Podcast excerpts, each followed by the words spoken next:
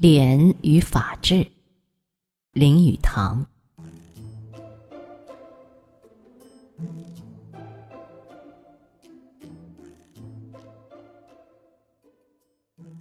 中国人的脸不但可以洗，可以刮，并且可以丢，可以赏，可以争，可以留。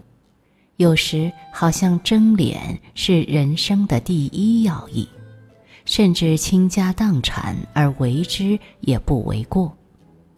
在好的方面讲，这就是中国人之平等主义。无论何人，总需替对方留一点脸面，莫为己甚。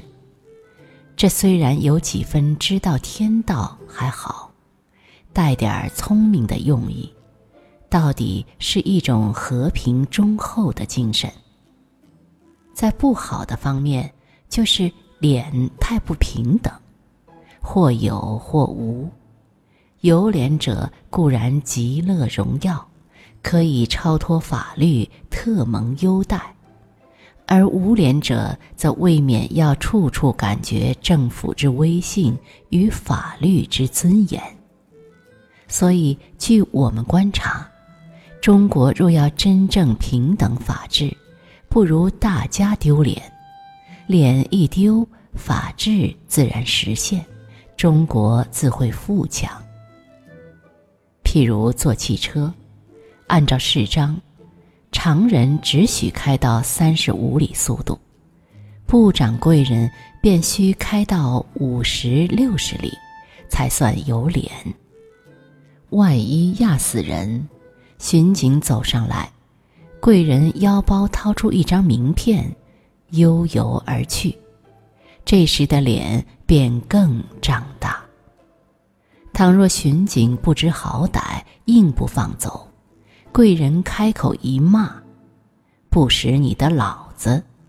喝叫车夫开行，于是脸更胀大。若有真傻的巡警，动手把车夫扣留。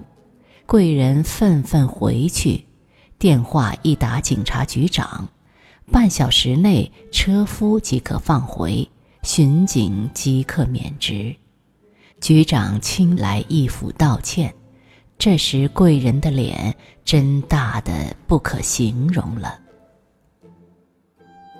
不过，我有时觉得与有脸的人同车同舟同飞艇，颇有危险。不如与无脸的人同车同舟方便。比如前年就有丘巴的脸太大，不听船中买办吩咐，一定要享在满载硫磺之厢房抽烟之荣耀。买办怕丘巴问他识不识得你的老子，便就屈服，将脸赏给丘巴。后来结果。这只长江轮船便付之一炬。丘八固然保全其脸面，却不能保全其焦烂之尸身。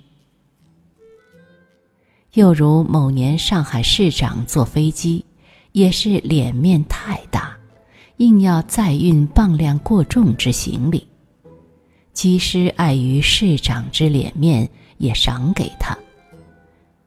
有是飞机开行，不大肯平稳而上，市长又要给送行的人看看他的大脸，叫飞机在空中旋转几周再行进京。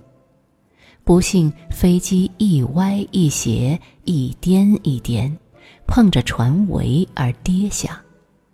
听说市长结果保全一副脸，却失了一条腿。我想，凡我国以为脸面足为乘飞机行李过重的敌保的同胞，都应该断腿失足而认为上天特别赏脸的侥幸。其实，与有脸的贵人同国，也一样如与他们同车同舟的危险，时觉有倾覆或沉默之余。我国人得脸的方法很多，在不许吐痰之车上吐痰，在勿走草地之草地走走，用海军军舰运鸦片，被禁烟局长请大烟，都有相当的荣耀。但这种到底不是有益社会的东西，简直可以不要。我国平民本来就没有什么脸可讲。还是请贵人自动丢丢吧。以促法治之实现而积国家与太平。